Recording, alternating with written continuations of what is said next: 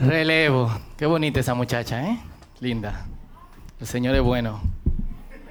Si no tienes esposa o esposo, ora. Cuando yo estaba en, en angustia, el Señor me escuchó. Y me dijo, no es República Dominicana, ve a Argentina. Eh, sí. Como siempre digo, no hay gente fea, sino gente mal ubicada geográficamente. Entonces, evidentemente. Ayer yo estaba en un campamento y, le contaba a los muchachos cómo eh, en Argentina me tocaban el pelo. Era como que, wow, te puedo tocar el afro. Di que afro. Pero bien, señores, gracias por estar aquí en esta mañana. Mi nombre es Fausto Liriano para los que nos visitan y estamos sumamente contentos de que, de que estén aquí con nosotros. Y Hoy nosotros iniciamos una nueva serie llamada Santiago. No Santiago por la ciudad, ni de aquí, ni de Chile, ni, ni de España, ni otros Santiagos que hay por aquí. De hecho, aquí hay dos Santiago, Santiago Rodríguez, Santiago de los Caballeros, sino Santiago por la carta que está en nuestras, en nuestras Biblias. Y lo que es buenísimo de la carta de Santiago es que a diferencia de otras cartas que parecen tocar temas puntuales, por ejemplo, Pablo trata en Romanos el tema de la, de la gracia, con los Corintios trata problemas que hay dentro de la iglesia, entre los hermanos, divisiones, el, uno que se hace más sabios que otros, uno que se acuesta con la esposa del papá. Eh, Gálatas le escribe porque los Gálatas han retrocedido y en vez de aceptar la gracia de Dios, viven bajo la ley. Haz esto, haz lo otro, esto, lo otro, para que Dios te pueda salvar. Y cuando nosotros no deberíamos de creer en eso, Santiago va alrededor de diferentes temas. De hecho, un capítulo puede tocar cinco, seis temas sin ningún problema. Lo que hace que toque esos temas puntualmente y brevemente, pero al mismo tiempo que nos dé, y eso es lo más, pero de todo, al mismo tiempo que nos dé ¿Cómo nosotros aplicarlo prácticamente? Que es lo importante. La palabra de Dios no es una cosa que tú lees y tú dices, oh, qué bien, vamos a amar a nuestros enemigos. Qué bien se sentiría amar a tu enemigo, pero sigamos odiándolo. No, es algo que te dice, ama a tu enemigo, ora por ellos y te insta a que debes hacerlo. Y, y por eso a veces, por su brevedad en tratar una amplia gama de temas. Santiago parece frontal e incluso eh, hasta insensible. Así que esas son de las cosas que, vamos a ver. Y como ustedes saben, y, y lo digo como introducción a lo que voy a decir ahora, como ustedes saben, la palabra de Dios, la Biblia, fue escrita por hombres inspirados por Dios. Pero, y esto especialmente en el caso del Nuevo Testamento, la forma en que se eligieron las cartas y los libros que iban a estar dentro del Nuevo Testamento tenía que ver con la cercanía y proximidad con que estas personas tenían del Señor, pero al mismo tiempo con la autoridad que estas cartas tenían en muchas de las iglesias. Y por eso es importante lo que yo le voy a decir ahora. ¿Quién escribió la carta de Santiago? El hermano de Jesús. ¿Quién escribió la carta de Santiago? Santiago. Es una carta, de hecho, epístola. Santiago también Jacobo, vamos a ver ahorita por qué Jacobo eh, terminó siendo Santiago. Y Santiago, el hermano de Jesús. Eso es, el hermano de Jesucristo. Algunas personas piensan, principalmente los que venimos de tradición católica, nos enseñaron que Jesús no tenía hermanos. Pero estos son dos versos que, nos hablan. Primero, de la forma en que los hermanos veían a Jesús, lo cual es sorprendente que dos de sus hermanos luego terminaran escribiendo cartas. Judas, el que escribe la carta, también es uno de los hermanos del Señor. Juan dice que ni siquiera los hermanos de Jesús creían en él. Se burlaban de él. Y en Marcos capítulo 6, versículo 3, dice que la gente cuando veía a Jesús decía, ¿no es este el carpintero?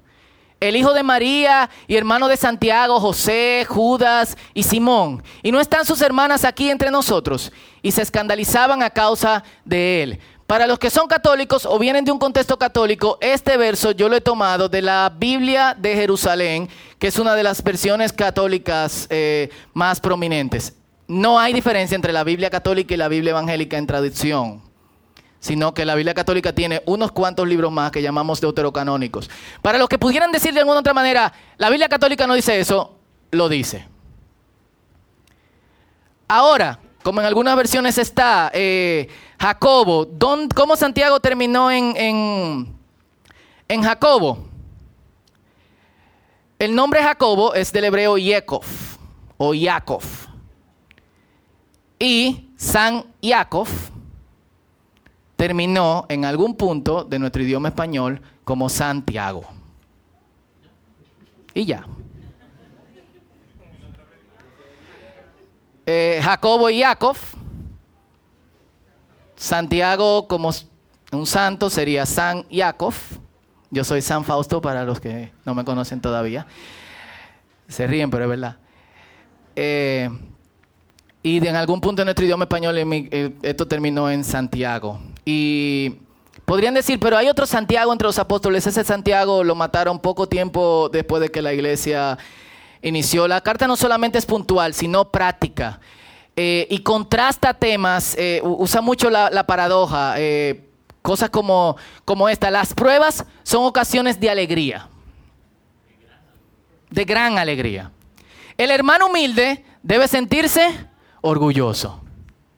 El rico debe sentirse orgulloso de ser humillado. Los demonios creen y tiemblan. Y la lengua es un fuego, en eso todos estamos de acuerdo.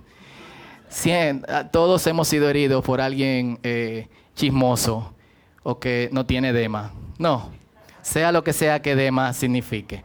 Y vamos a leer en Santiago capítulo 1, del verso 1 al 8. Eso es una breve introducción a, a la carta. Tenemos que saber quién le escribió, en qué año se escribió, eh, por qué esta carta, tiene eh, autoridad. Y vamos a leer la primera parte que está en los versos 1 al 8, donde eh, basaremos el tema que tenemos en el día de hoy. Así que pueden buscar en sus Biblias, si alguien me da el número de la página para quien no busca rápido. 977 para los que no son muy rápidos buscando en sus Biblias, en la Biblia verde. ¿Lo tienen? Perfecto, dice así, yo, Santiago, esclavo de Dios y el Señor Jesucristo y del Señor Jesucristo, escribo esta carta a las doce tribus, los creyentes judíos que están dispersos por el mundo, reciban mis saludos.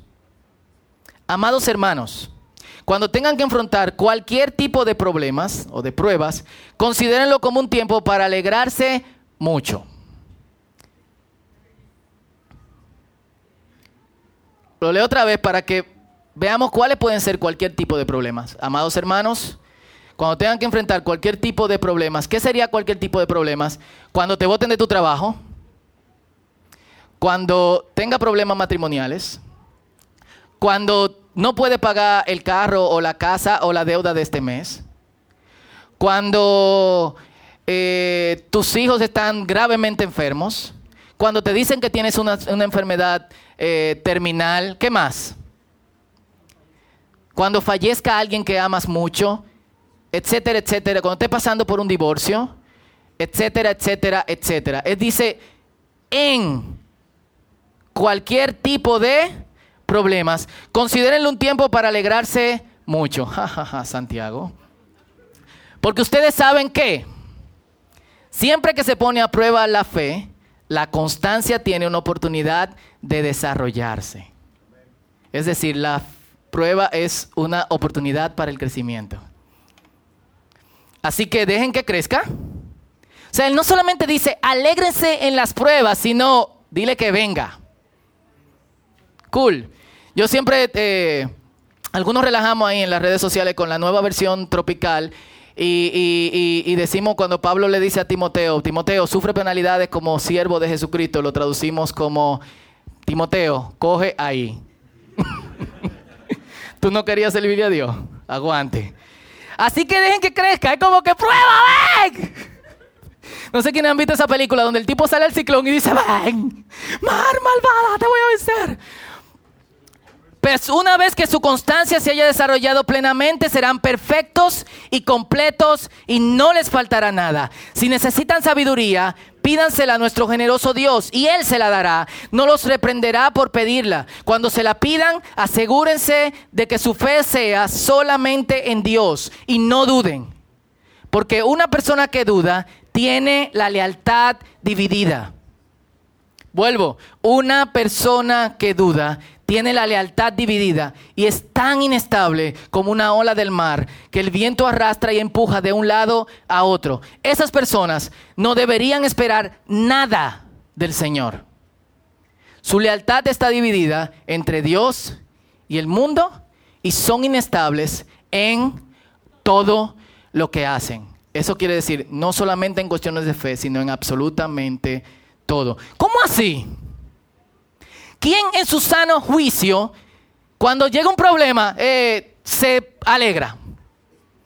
Imagínate que te llama tu jefe y te dice, eh, Fausto, por tu... Eh, hemos notado que tú tienes muy bajo desempeño en estos días. sabemos que tú acabas de tener una niña. ¿Cuántos años tienes? Un año. Es un niño. Ah, ok, perdón.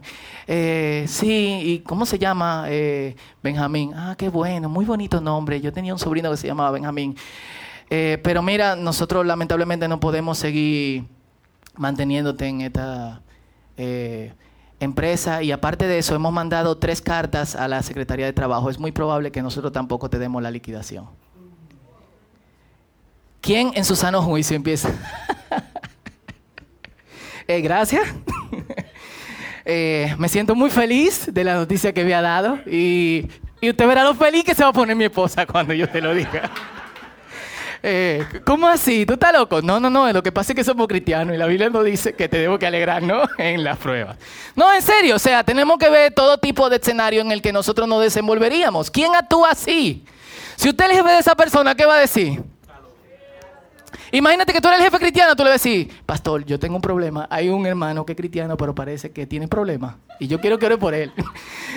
Nadie en su sano juicio se alegra en las pruebas. Y de hecho dice, alégrense mucho. Y lo dice como mandándonos.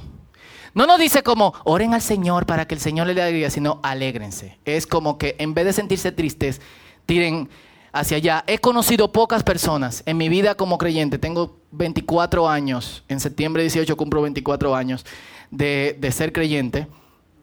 Y he visto muy pocas personas, quizás tres, que se, agregan, que se alegran en tiempo de prueba. Yo no estoy dentro de esos tres. Es decir, hoy yo me estoy predicando a mí y a ustedes. Eso toca de vez en cuando. ¿Cuál es el problema? ¿Por qué nosotros no nos alegramos en medio de las pruebas? Santiago nos da la solución. Claro, si vamos a hablar de problemas, preséntenos una solución. ¿Por qué yo tengo que decirle solamente hablarle sobre las pruebas? Para ver las pruebas como una oportunidad de crecimiento y una oportunidad para alegrarnos, necesitamos ganar una visión y una perspectiva divina del asunto que nos ayude como creyentes ante la situación. Lo repito, para que nosotros podamos ver la prueba como una oportunidad de alegría y como una oportunidad para el crecimiento, necesitamos una visión y una perspectiva divina, es decir, de parte de Dios, que nos ayude como creyentes ante esa situación. Y Santiago lo llama sabiduría. Por eso ustedes ven que el, vers, que, que el texto como que cambia abruptamente. Dice, señores, alégrense en tiempo de prueba. Si necesitan sabiduría, ¿cómo así? Cuando la Biblia hace esos cambios, debemos de notarlos cuidadosamente, cómo una cosa se conecta directamente con la otra. ¿Qué tiene que ver la sabiduría con la prueba? Para Santiago, lo que hace que nosotros nos quebremos ante los problemas. ¿Y quién no se quiebra ante los problemas? Aquí, ¿quién se alegra en la prueba? Levanten la mano. Lo que hace que nosotros nos quebremos ante los problemas es falta de sabiduría. Ahora, y hemos hablado muchísimo de sabiduría aquí en el círculo, pero quiero ser sensible a las personas que no han estado aquí antes. Cuando la Biblia habla de sabiduría, no es inteligencia. Yo no sé si ustedes han oído que, hay padres o tíos que dicen, o gente que te halagan a los hijos y te dicen, qué sabio ese muchacho. Quiere decir, muy inteligente. O relajan a tu niña o tu niño y dicen, ah, mira qué sabia tú eres. Eh, a veces sabio aquí tiene una connotación de tigre, tampoco significa eso. Sabiduría es dos cosas en el sentido bíblico. Primero, saber tomar buenas decisiones. Y cuando se habla de buenas decisiones es decisiones que vayan de acuerdo a la voluntad de Dios. Entonces cuando la Biblia dice sé sabio, te está diciendo tú eres una persona que toma buenas decisiones. Tú puedes ser muy inteligente y tener mucho conocimiento y no ser sabio para nada. Y la escritura siempre ha sostenido que temer a Dios, es decir, yo lo traduje de esta manera, el principio del conocimiento y la sabiduría es maravillarnos de la grandeza de Dios. Lo primero que, o sea, el primer paso hacia ser sabio, hacia tener una concepción diferente de la vida, hacia tomar buenas decisiones es, ¡oh! cuán grande es Dios. Eso es, lo, eso es lo que significa temor, no miedo, sino, ¡oh! los gringos lo dicen así mismo, oh. Es que se dice la palabra en inglés, ¿verdad? Oh, qué chulo. Deberíamos tener eso en español. Algo así. Y de hecho, Jesús prometió sabiduría para sus discípulos. En Lucas capítulo 21, versículo 15 dice, yo les daré las palabras apropiadas y tal sabiduría que ninguno de sus adversarios podrá responderles o refutarlos. Y Santiago dice, pídanla y Dios es generoso. A Dios le gusta darla. Dios no es un tipo que te dice, hey, eh, tú, me estás pidiendo sabiduría. Eh, Vamos, vamos a dejar que espere un rato para ver qué va a pasar con él. Oh, hey Gabriel, ven a ver cómo este tipo pide sabiduría. Vamos a ver cómo insiste, vamos a ver si se quilla. No, Dios es generoso en, en darlo. Y la única forma en que no pudiésemos recibirla es si dudamos. El autor opone sabio con el indeciso o con el que duda. Y esta duda no es no creer en la existencia de Dios, sino dudar que Dios puede hacer lo que Él puede hacer. Lo imposible, y en ese sentido aplican las pruebas también. Y el que duda es una persona que ha llevado por el viento. Yo no sé si alguna vez a ustedes lo ha arrastrado el viento, a mí sí. Yo recuerdo que en el año 1998 venía el ciclón George. ¿Quiénes estaban vivos en esa época? Que hay muchachos que tienen medio... Y él, ¿era George o Georges? Una cosa, George. 1998, septiembre. Y yo era voluntario en Juventud con una misión, Jucum. Así que cuando dicen todos entren a sus casas, a las 12 del mediodía, una de la tarde, va a entrar eh, el huracán George, viene con vientos de no sé cuántos kilómetros por hora, etcétera. Yo agarré un carrito público y mi mochila, siempre iba como mochilo en mi carrito público, y llegué a Jucum. Todos se sorprendieron ahí en una casa cerca de aquí, vivían eh, algunas personas de Estados Unidos, de Asia, de Sudamérica, y todos estaban como que con su taza de café pensando, ¿qué hace falta aquí? O sea, viene peligro. Cuando arreció el viento, yo, de alguna otra forma, a mí se me ocurrió la brillante idea de, este es el momento de irme a casa. Eran como las 12 y 15 de la tarde. Miren si yo estaba loco. El Señor me ha ido transformando con el tiempo. Y yo duré, estaba a dos cuadras de la Caunabo, yo duré sin mentirles 25 minutos para llegar a la Caunabo caminando así, no estoy hablando mentira. Llegué a la 27 frente al colegio Fernando Arturo de Meriño y me agarré a un palo de luz. Y miren a ver si usted, si yo estoy loco o estaba loco, que un tipo con una cervecita en el en el portabazo me dice, quiero una bola. Gracias a Dios yo no había visto ni Dexter, ni The Killing, ni ninguna de esas series. Pues bueno, era el prototipo de un asesino en serie. No por la cerveza, sino como que, hey, quiero una bola. o sea, toda la gente bebe cerveza aunque no sea asesino en serie. Y en mi luz, yo dije, ¿sí? Casualmente el tipo llegaba hasta, dos cuadras de mi casa y de ahí yo pude llegar caminando a casa. O sea, ser llevado por el viento es una cuestión incómoda. Tú no estás en control. De ninguna manera.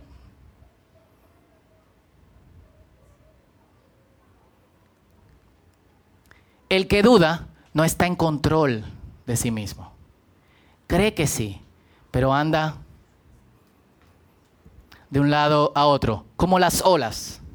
Y yo en mi vida pasada, antes de estar casado, surfeaba en Guivia. Una vez caí, se me ocurrió surfear sin el slash, es lo que tú te pones en el pie para que la tabla no se aleje de ti. 40 espinaderizos de un lado, 25 en el otro, 10 aquí, 15 aquí. Pero es otra historia. Eh, cuando tú surfeas, tú aprendes de alguna otra forma a leer un poco las olas, pero eso nunca te da control de qué dirección o qué forma llevan las olas. Viento, olas.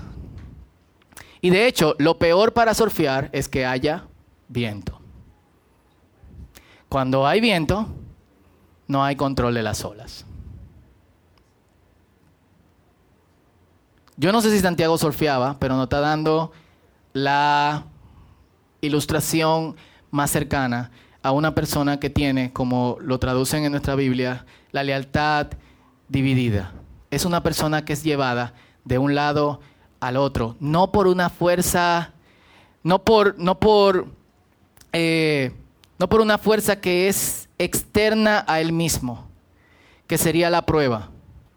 Así que no es Dios que no le da la salida de la prueba, sino su movimiento tan valiente que impide que esa persona reciba de parte de Dios lo que tiene que recibir.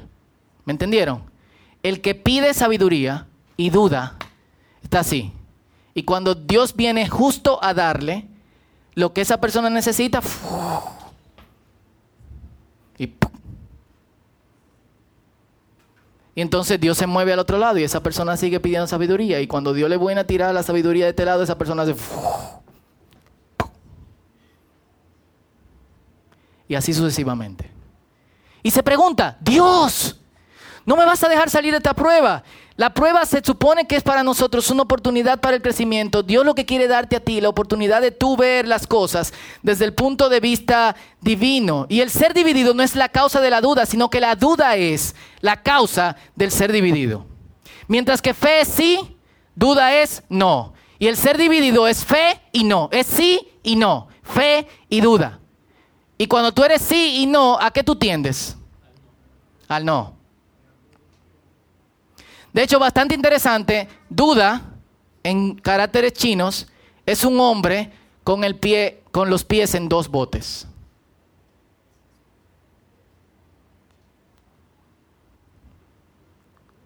Y duda en quechí, una lengua nativa de Guatemala, es un hombre con dos corazones.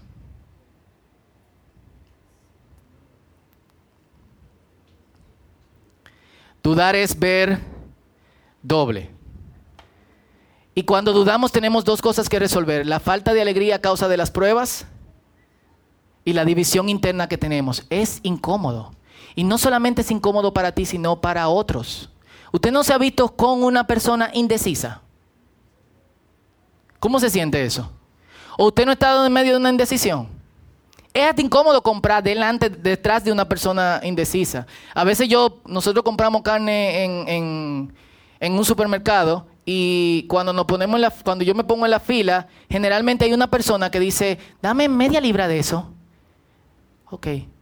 Ah, eso tiene mucha grasa. No, no de esa, no, no, no, de la otra. Cuando el tipo va a cortarla. No, no, no, no, espérate. Tú sabes que dame mejor una libra de carne molida. Y el tipo va a cosas. ¿De qué esa carne molida? De vaca. ¿Hay de pollo? Sí, de pollo. Ay, esa carne está muy blanca. Y tú estás ahí como que, Dios mío.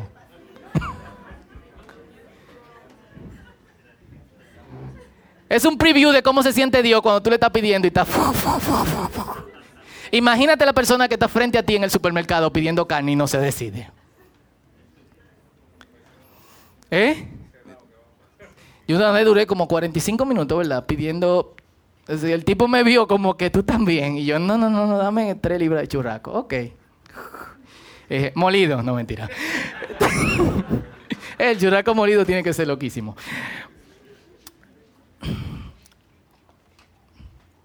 Y yo creo que, que la, el consejo que Santiago nos da es útil en el sentido de que es incómodo sentirse indeciso. Junto con es incómodo estar en una prueba. No esperes alegrarte en medio de una prueba cuando dudas que la mano de Dios puede extenderse a ti en medio de eso.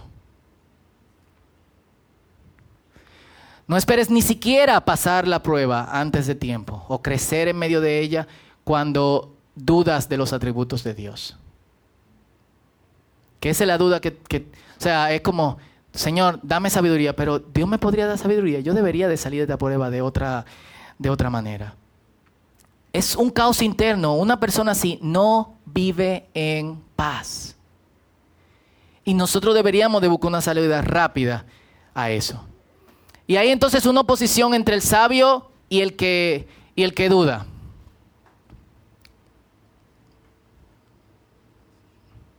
Y es esta. Creo que se va a ir un chimpalante, le daremos un poco para atrás. Exacto. No lo dudé.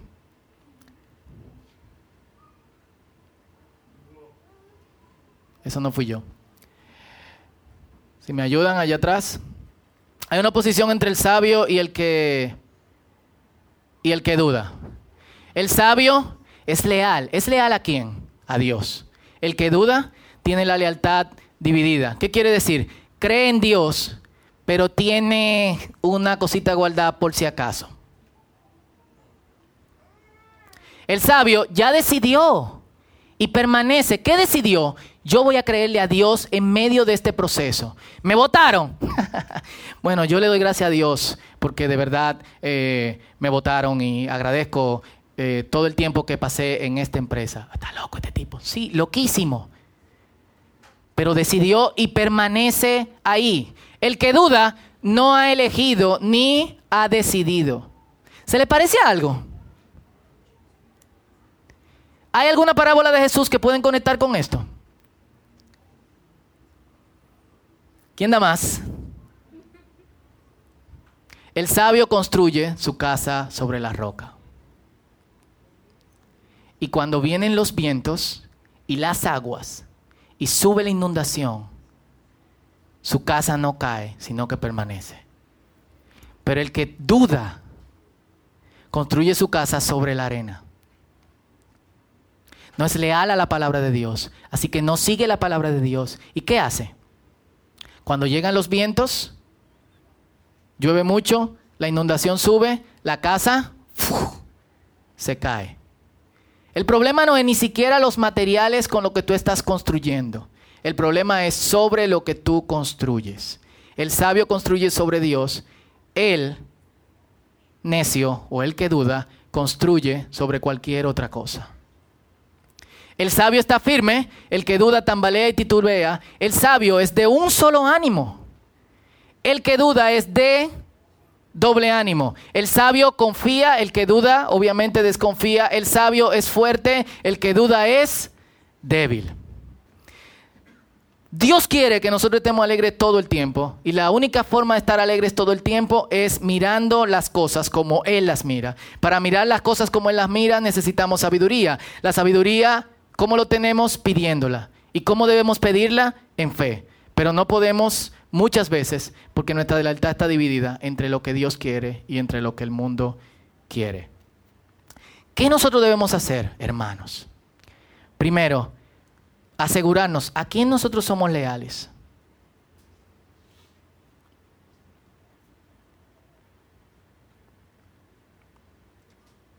¿A quién tú le brindas tu lealtad?